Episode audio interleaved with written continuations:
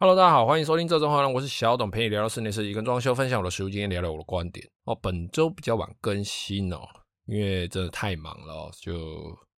反正很忙啦，好，反正就很忙，什么弄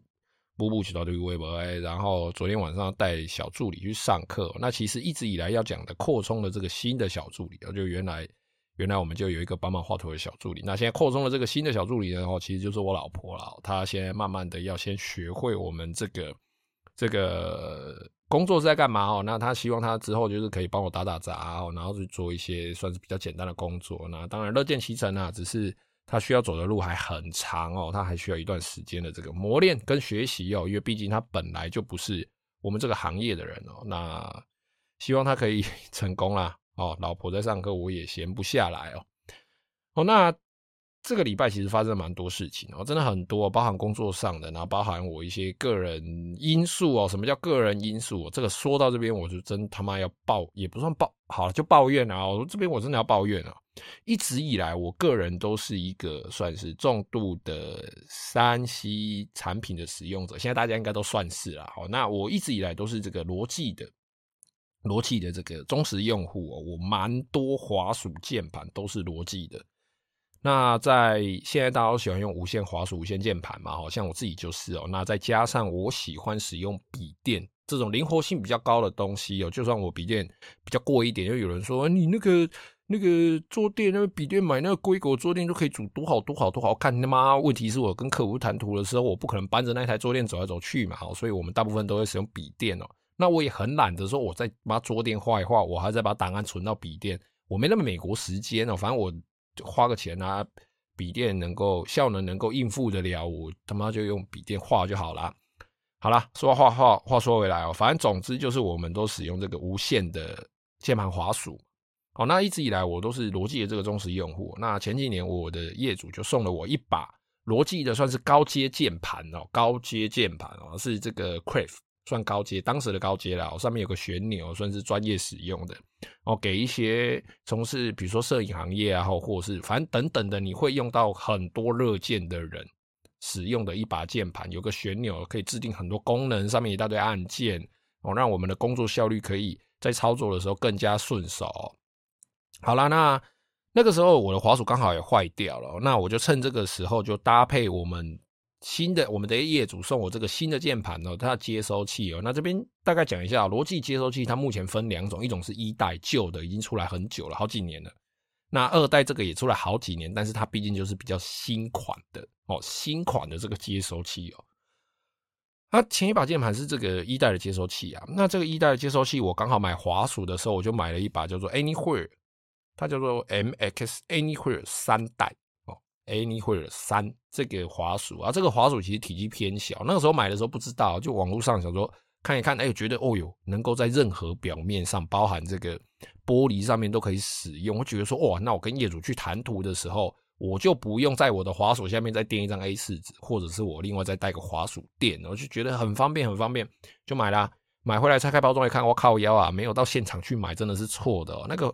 太小了。我原来旧的滑鼠算是蛮大，有点接近电竞滑鼠那种大小。以我们这种成年人的手掌哦，像我们这种长期、长时间的这个滑鼠使用者来说，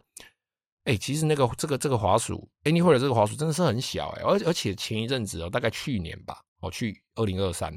二零二三、二零二二那一段时间哦，其实我在画图真的是画到手腕发炎哦，然后食指跟拇指因为它太小了，我手必须一直拱起来。所以我的手腕有发炎，然后再加上有一些运动伤害哦，整个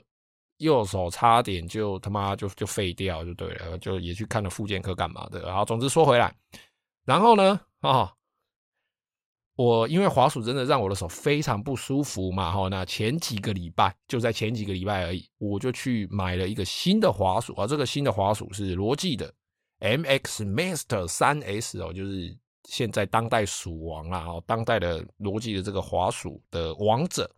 是 Anywhere 的，算是比较比较往上高阶的，比较大颗。我那个时候买 Anywhere 三的时候，并没有注意到有 Master 有 Master 系列，总之是我自己不注意啦。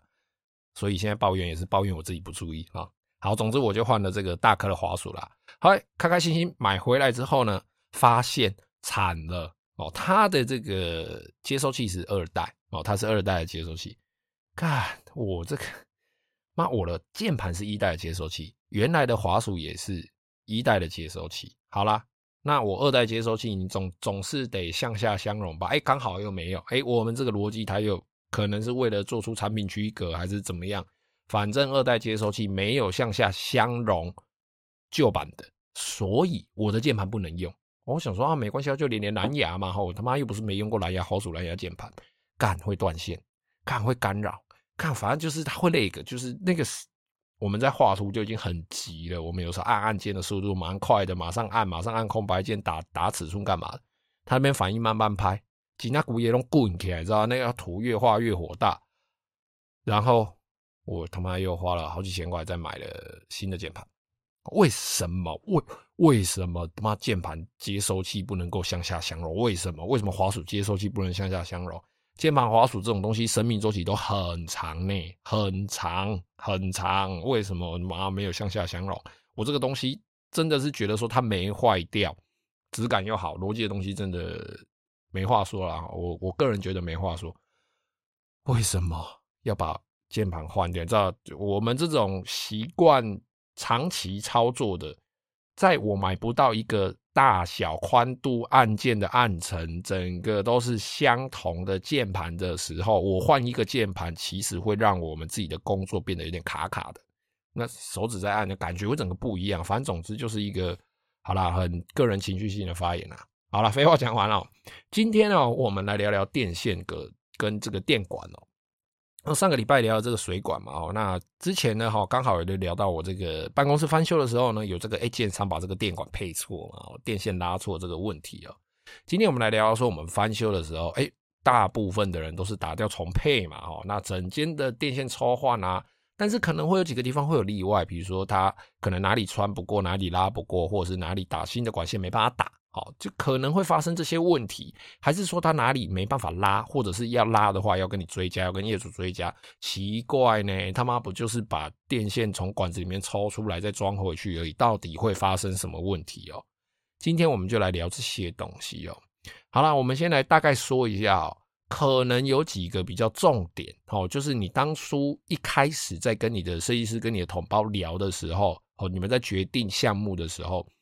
你如果在某些东西不做哦，那可能你在抽换电线方面可能就会遇到一些问题的几个点哦，就几个比较大的，我这边先说一下。第一个哦，天花板旧的这个管线哦，就是电灯八角盒出来的那个管线哦，那个管线有的人他不包天花板，我新翻修的房子我不包天花板，但是我管线哦整个也都没有打。哦，整个这个从天花板上去的这个管线也都没有打，那天花板也不包，所以代表我可能就是要装个吸顶灯或干嘛的，随便啊。这个地方如果你不包天花板的话，你可能沿用的就是你的旧管，但是旧的管子呢，哈，可能会因为你的房子的这个建造的时间哦，或者是你建商这个习惯配的管子的这个大小不同。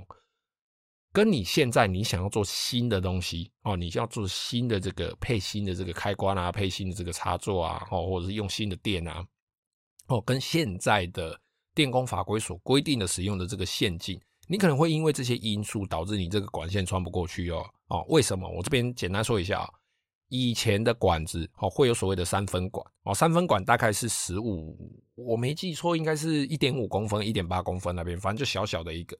哦，三分管是我们。现行目前哦，能够看得到的这个电管最小支的，它里面能够穿的线真的没几条，就五六条可能就紧绷了，真的是紧绷中的紧绷哦，就不好拉了。那再来最常看到的就是所谓的四分管哦，那四分的管子它大概是在两公分左右哦，大概在两公分左右这个管子。这个管子里面呢，最多最多二点零的线大概可以拉到七到八条啊。当然，我们这边就不考虑电工法规说的，哎，我一个管子里面就只能只能拉几条，怎么样怎么样啊？这个我们就先不考虑哦，那个讨论起来没完没了。那再来呢，比较少看到啊，最好拉的就是这个六分管，然后这六分管相当的大哦，大概有将近三公分，大概二点二二点五还二点八，我有点忘记了，反正就还蛮大的一个管子哦。这三种管子哦，那。旧屋翻新很有可能都是三分管或四分管，尤其是三分管遇到的话都很头痛，因为它管径真的太小了，它真的没有办法拉几条线过去哦。再来啊，旧的房子都还好，它都是 PVC 管哦，就是这个一般的塑胶管，大家看到的灰色的哦，都是平滑的这个管子哦。现在一些新的建案，呃，十几年也没有到十几年，反正总之现在有一些新的案场，它的这个管线哦，它是配所谓的 CD 波浪管哦，就是有的那种波浪管啊，硬直的那一种，那个好像在几年前就有通过说，哎，可以让它用来做在一般建筑的用管了。那这个管子因为它是波浪状的嘛，哈，所以它代表它管子里面是凹凸不平的哦，那个东西真的是很难用，非常难用。管子本身还好，但是如果我们要抽换电线的时候，哦，那再加上如果说你建商不注意啊，或是施工人员不注意啊，有这个脏东西掉到管子里面，哦，那个线真的很难拉，有够难拉。然后甚至你想要用一些方式把管子里面的这个脏东西吹出来，都很麻烦呐，反正很麻烦就对了。哦，好，讲完管子，哦，再来，呃，如果说你今天刚好用的是这个外管，就是你要从室外。哦，某些地方你管子要伸进去的，然后某些旧的外管，或者是说你这个管线刚好你是包在楼板的深处，哦，就是包包在这个绑铁绑钢筋的这个下面，所以你你你不可能穿过钢筋，你不可能把钢筋锯断嘛，你再怎么打你都不可能把钢筋锯断。所以包在这个里面的东西，诶，在这里面的东西，如果你没有办法建立新的管线、新的跑向的话，那你。这部分的管子你就没有办法说你要做新的来用，你就只能够沿用旧管哦，或者是说你今天打了这个管子，它可能是在所谓的二分之一 B 砖墙上哦，或者是在这个所谓的细寸表上面，四寸墙壁啊，大概十二十三公分的这个墙壁，然后你可能要打超过五分之四的长度哦，垂直高度五分之四的长度，等于是这一道墙壁差不多就被你切开了。哦，像这种管子打了之后，可能会对墙壁造成一些啊、结构上的影响。即便对你的主结构没有影响，但也有可能让那一道墙壁本身变得危险。哦，所以垂直打下来的一定要请专业的人士，哦，就是设计师或者是也不用到结构技师的，大概一般哦具有专业知识的人就告诉你说，哎呦，这趴了可能你都别得起哦，或者是说你这一道墙壁可能以后地震的时候会裂开哦，可能会有这个问题哦，所以。管线在这些地方，你可能就没有办法做新的嘛？哦，你没有办法弄新的管子，所以你必须想办法去左绕绕右绕绕，像在玩华容道一样哦，把这些东西整个穿穿穿穿，然后把线穿到你要的位置哦。就你要想办法去克服哦，你的设计师要想办法去帮你啊，想出这个线到底要怎么走哦，线可能要穿多长哦。那再来第三个就是地板里面要打的，有的人翻修并不是真的整间他妈都打掉嘛。有的人可能哦，我翻修外墙哦，比如说我翻修里面，我翻修水电管线哦，我翻修什么翻修什么，不见得你的地板是有洞的。那如果说你的地板是没有动到，而且包含上面刚刚讲的那种，你的管槽没有办法打很多，你的管槽没有办法打很长，但是你要新增一些插座回路啊，你墙壁又没有做装潢，又没有做木作，没有包的，诶，这个时候你的旧的管线就变得非常非常重要了。你旧的管线，你就真的要去算算看，你有几支管，这几支管分别通到哪里？他们总共能够穿几条线？我总共有多少线路要用？哦，合起来总共会有几条线？我的管子够不够？哦，这个就变非常非常重要。所以我们在设计一间房子的时候，我们要帮业主设计他所有的插座、开关回路的时候，其实事先我们都要去做查修。哦，我们的设计费其实有一部分是先付给。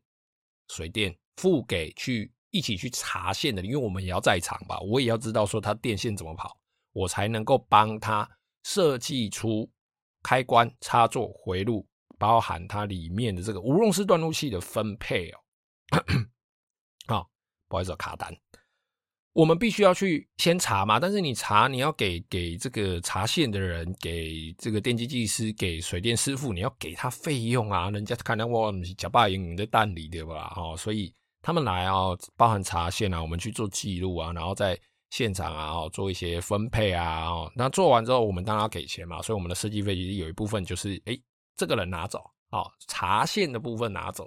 再来回来之后呢，我们不只是设计外观，我们在画，并不是说哦，我长长这个样子哦，这里要贴什么东西，那边要贴什么东西，这个地板用什么哦，开关做怎样怎样怎样，每一个位置怎么走线，我们都是必须经过思考的哦。你不能够说哦，我这里要多一个插座啊，请问线从哪里来？它如果附近都没有从墙壁出来的插座哦，或者是说，哎，我这个开关啊，开关从哪里控制？你的线要怎么下来？旁边没包装红的话，靠又没有动，那、你这个怎么办？只能打吗？能打吗？这一道墙可以打吗？哦，那打了之后，你线要往哪里跑？这些东西我们都必须要一步一步的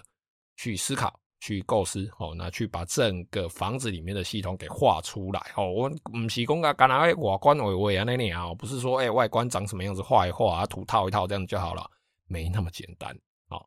好，那我们这个新哎这个旧管没有办法动的部分，大概就是我刚刚讲的那样子。那新旧管线，因为它的这个大小的差异哦，所以有可能哦，现在呢就要来讲哦，为什么它线会拉不过？我们今天就来举个例子，假设我有一间房间哦，那我这一间房间呢哦，没有要钉天花板，地板也没有要打哦，那它原来是单切，所谓的单切就是它一个开关只控制一个电灯哦，你没有办法在房间入口打开电灯之后，躺在床头的时候旁边又一个开关让你把电灯关掉，没办法哦，这是没办法了，因为它就是单切。一个灯只通一个开关，这个时候你要把它做成所谓的双切哦，就是你可能要多打一支管线，或者是想办法伸一支管线，伸出另外一个开关给它。这个时候呢，旧的管线里面就要多两条或三条线哦，哦，可能会多这些线出来，因为它控制线双切必须要再多两条、多三条，这个讲下去就复杂了。总之。有可能你的管径会因为你改成单切、双切，甚至是四路开关哦，就是三个开关、四个开关可以切的这个四路开关，而造成你的管径不够用哦。那再加上我们现在因为大家用电越来越多嘛哦，我一下子要砍灯，一下子要智慧灯具，我可能还要再装监视器，可能要装呃无线的这个监视器，需要电源，天花板要天花板上面要电源等等，这些东西使用的线路你分得越开哦，那。代表你管子里面每个回路分开的话，你管子里面所需要的单一线路就会越多，越多独立的线路，那越多条独立的线路，你的管子大小是有限的，所以你没有办法无限制增加。那再来哦，有一些建商在盖房子的时候，哦，因为浇筑水泥的关系，浇筑水泥的关系，水泥本身会放热哦。我们在做这个房子的这个板模做完，灌注水泥进去的时候，水泥会放热。那管子都是塑胶，如果说它今天这个水泥拌的不是那么那么均值哦，或者是在某些地方它热量比较集中，刚好这个管子又被重的这个水泥它刚好压得比较深哦，那下面可能又有钢筋把它撑着压住，压到凹陷了哦，哎，不是压到凹陷，是因为放热所以导致管子变软，然后重力又一压，它管子就凹陷了。这个时候那一条管子里面的线就会很难抽出来或者是穿过去哦，因为管径变小了嘛，被压扁了嘛。再来，如果说你的建商或者是这个施工人员呢没有注意，沙子、石头跑进去，甚至是我像我刚刚讲的这个灌浆的时候，这个水泥滴到管子里面，哎呦，你这个线就不见得有办法拉得动了哦，哦，就不见得有办法拉得动，甚至是要想办法把这个管子打开或者是重配。哦，不好意思哦，刚接了一下电话。好了，说回来哦，哦，刚刚。讲到这个，如果管线被压住或被塞住的话，你有可能要打开来来重新配这个管子嘛。但是如果没有办法打的时候呢，哦，不好意思，这支管子就是要废掉了哦，你线就是拉不动了。这个时候要不要追加？哎，可能就要了。如果说啊、有跟业主。说好这个协定的话，反正总之呢，整个电线抽换呢，或者是说换线，这个其实并没有想象中的那么简单哦，它是有相当高的，也不算相当高啦，就是这个风险还是有的哦。那尤其是有一些电线哈，或者是这个管路的走向，它并不是一路到底，它有可能是一路到某个盒子出来，然后再转向转到另外一个管线，再转过去才会到达你指定的位置。那这个其中的这个转向点哦。可能会有两个、三个，甚至更多。那甚至会有那种奇怪的情况，就是电线跑到楼下，再跑到楼上的哦。这个都是有可能发生的。所以所有的电线要重配，所有的电线要重拉，其实都是需要经过查线、重新分配、计算管子哦，甚至是去确定它的管径的一个过程哦。那跟大家讲一个故事哦，其实哦，我们最近在做了一些暗场，它是新成屋哦，新成屋哦，哦。那新城屋呢，我们要重新帮他拉网路线，因为它原来配置的网路线是 Cat 五哦，Cat 五非常旧版的网路线，效率不是很好哦。那因为现在大家网路速度越来越快嘛，所以业主也希望他的网路线能够往上，就是要他就直接做到封顶就对了。哦，那封顶一般我们在使用都是使用 Cat 六。哦，现在 Cat 六可以跑到一 G 哦，就以账面数字来看，简单来说，它可以跑到一 G 然后就是大家零售能够买到的最啊、最稳定品质最 OK 的，然后使用速度上大家觉得最够用的，就是所谓的 Cat 六。哦，可是问题来了，我们的业主呢，哦，他就希望说我能够，反正我他妈都要装潢了嘛，哈、我妈用我就是要用到最好的，所以就特别的去订购了一个叫做 Cat 六 A 等级的这个网路线。当然，哦，这个前前后后来来回回，我们也是跟他做过很多建议哦，但是业主他就坚持想说，我就是要封顶。OK，好，你想封顶没关系，是你花钱哦。总之，我们就去买了一颗哦，真的是一颗哦，就跟那个电缆一样的一颗 Cat 六 A 回来。哦，那一颗 Cat 六 A 也不便宜，哦，要要几个万呢啊，哦。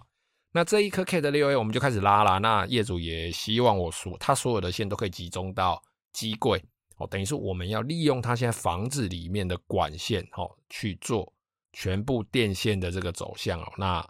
线的数量蛮多的哦，等于是因为它是透天哦，有一楼、二楼、三楼、四楼这样，一楼、二楼、三楼、四楼。那每一个楼层呢，哈，比如说我一个楼层，假设我拉个三条，那它全部都要集中到一楼的管线。当然这样做有没有意义，或者是怎么样子的，当然我们都有经过讨论哦。那所有的决定呢，也都是诶业主他觉得 OK，他觉得要。然后该有的一些费用哦，他也都能够承担。OK，那我就帮他做了哦，因为毕竟他有他想要的东西。那对我来说，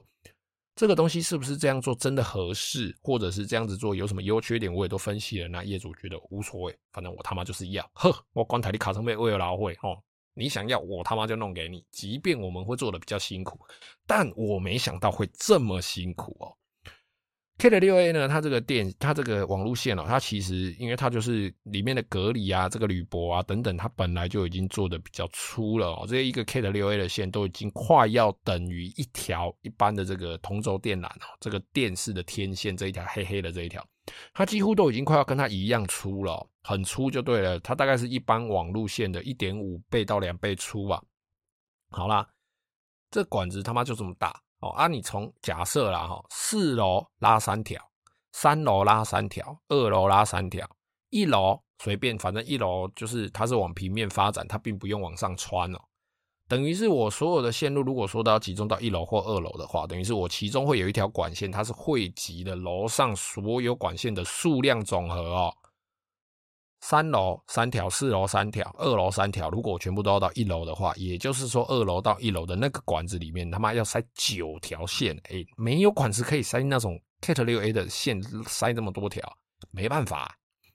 所以还好啦，哈，现场反正总之那些管子数量也都够。那我们后来是顺利拉完了。但是接下来要讲的就是，不管你是做翻修，或者是你是做新建商，呃，新成屋暗藏的这个翻修，你都有可能会遇到的，不只是网路线哦。甚至是你的电线，哦，你都有可能会遇到这种状况哦。就是这个建商他在盖的时候，其实他并没有非常的注意他水电哦，甚至是灌浆的施作品质。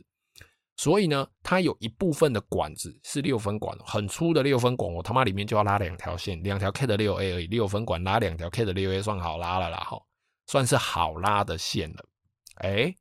他妈拉不过哦，拉不过。所有的能够处理管内堵塞物的方法，哦，包含伸这个清理条下去清，哦，包含打高压气体，哦，包含用这个侦测器下去弄，反正各种各式各样的方式我们都试过了，哦，那因为这个建商它刚好是配 CD 波浪管，哦，它是波浪状的，波浪状的，哦，所以大家就可以在我的照片上看到这一块是清出来的其中一块。水泥掉到管子里面，哦，那它因为它是波浪状的嘛，所以它这个水泥就直接在里面形成这个一条一条一条的印记哦，直接卡住哦。你用什么方式去处理，它都很难直接，就是你要用一些非常规的方式，甚至是要花很多钱的方式，你才能够把里面的水泥块清出来。可是问题就是在这一段管这这一段线路上哦，这段线路上。其实没有任何装修包管的地方，呃，地板也没有要打，哦，墙壁也没有要打，所以这一段我就只能够用这一段管线。哦，那对业主来说，我房子是新的，为什么会有这种情况？为什么他妈我线路拉不过，我他妈还要再花钱多一个管线？对业主来说，这个方式他当然可能比较没办法接受嘛。那当初也是我认为，哦，当然也是我我认为，然后我们给业主决定之后，那业主也就是说。如果你觉得拉得过，你觉得可以拉，你敢答应下来，业主就敢花钱哦。那我也是秉持着一个要挑战的这个心态哦，所以他妈就就也跟业主答应一下说，说这个好像拉得过，应该是拉得过吧。好，反正就拉了啊。结果拉一拉之后，反反正就是因为遇到了这个管线堵塞的问题哦，所以导致我们那条线真真他妈拉不过，真的拉不过。到最后是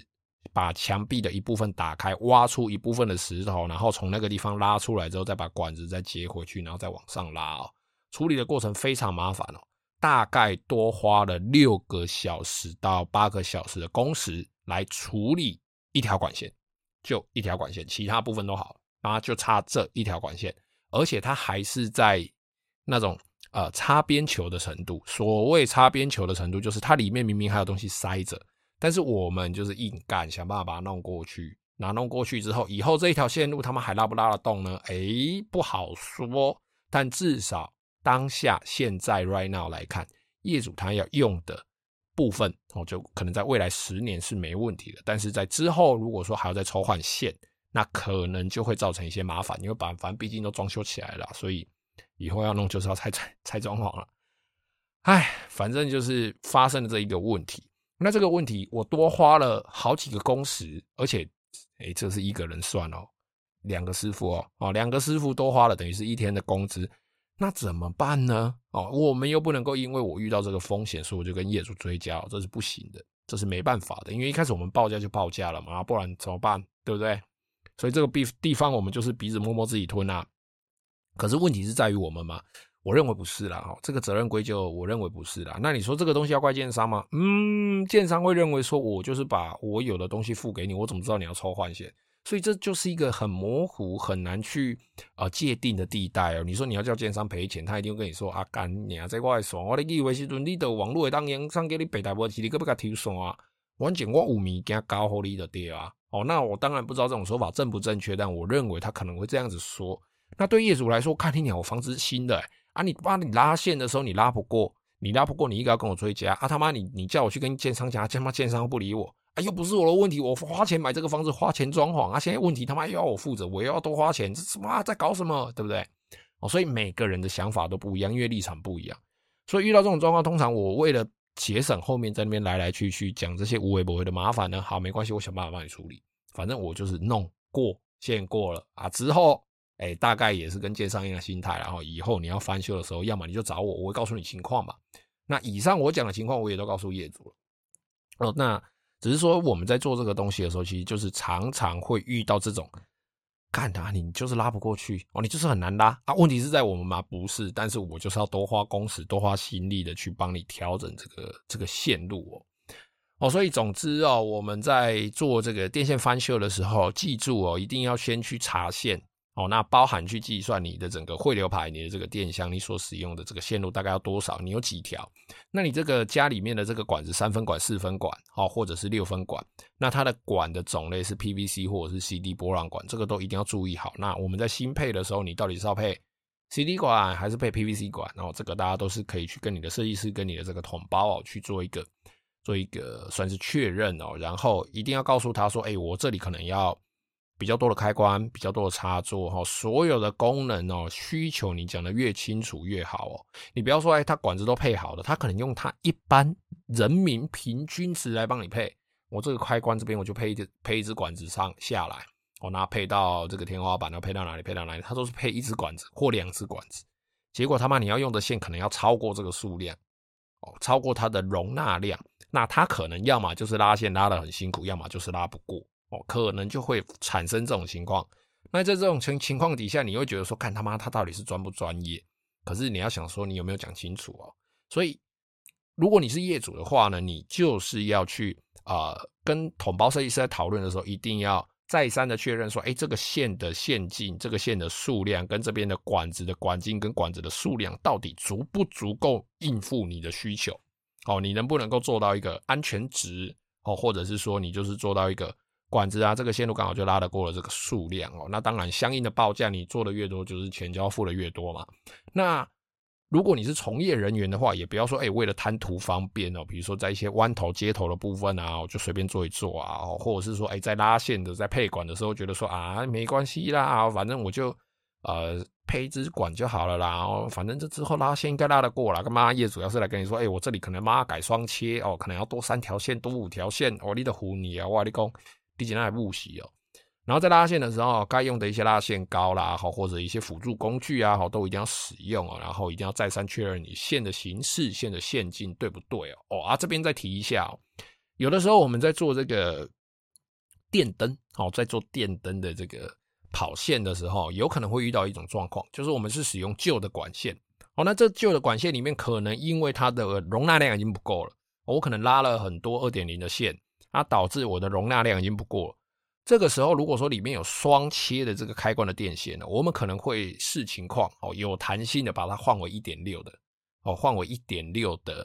这个控制线哦，就是双切开关里面那两条。相对，因为它吃的这个电呢，现在也没有比较少，但是因为它是独立控制于这个电灯哦，所以基本上会经过它的这里的电流，除非你电的超多。哦，那个时候我们才会尽量不去动它。如果说我们经过计算之后，它是在安全值的话，为了让我们线可以拉得过去，我们有的时候会把控制线的部分把它改成一点六平方啊，不，不是一点六平方，一点六直直径，一点六直径的这个这个线哦，这个单芯线哦，因为你管子就是拉不过嘛，那你旁边他妈你又没有要打，又没有要干嘛？所以可能就会有这种情况的发生。如果遇到这种情况呢，先不管它合不合法规，但是这种情况在实务上是会发是是会发生的哦。因为在台湾哦，其实很多再唠叨一下啦哦，因为他们已经三十分了。因为在台湾哦，其实很多的电工法规跟建筑法规哦，其实它是蛮不符合实务的。当然，实务很多都是我们知道我们台湾人嘛，然后就是以懒惰、贪方便、贪图方便出名的。有的时候会因为我们在施作的过程，大家为了贪一个方便哦，或者是说，哎，实际上食物上这种做法它也是安全的，但它却是更有效率的方式。可是呢，法规的规定可能是比较不合时宜哈，或者是说它可能是几年前的做法，甚至它的规定过于繁琐哦，这个都是有可能的。所以这个算是目前我们施工环境上，如果说真的要谈法规的话，算是蛮蛮容易出现争议的一个点哦。好啦，今天聊了三十二分钟了。好啦，如果今天对于线路啦、管径啊，或或者是这些管线的方向，你有任何问题的话，都欢迎到我的 IG 或是脸书搜寻这种红娘私讯我。那也希望今天分享内容哦，对大家有帮助。今天节目就先到这边哦。那你也可以在 Apple Podcast 下面留下你的留言哦。非常谢谢各位的收听，拜拜。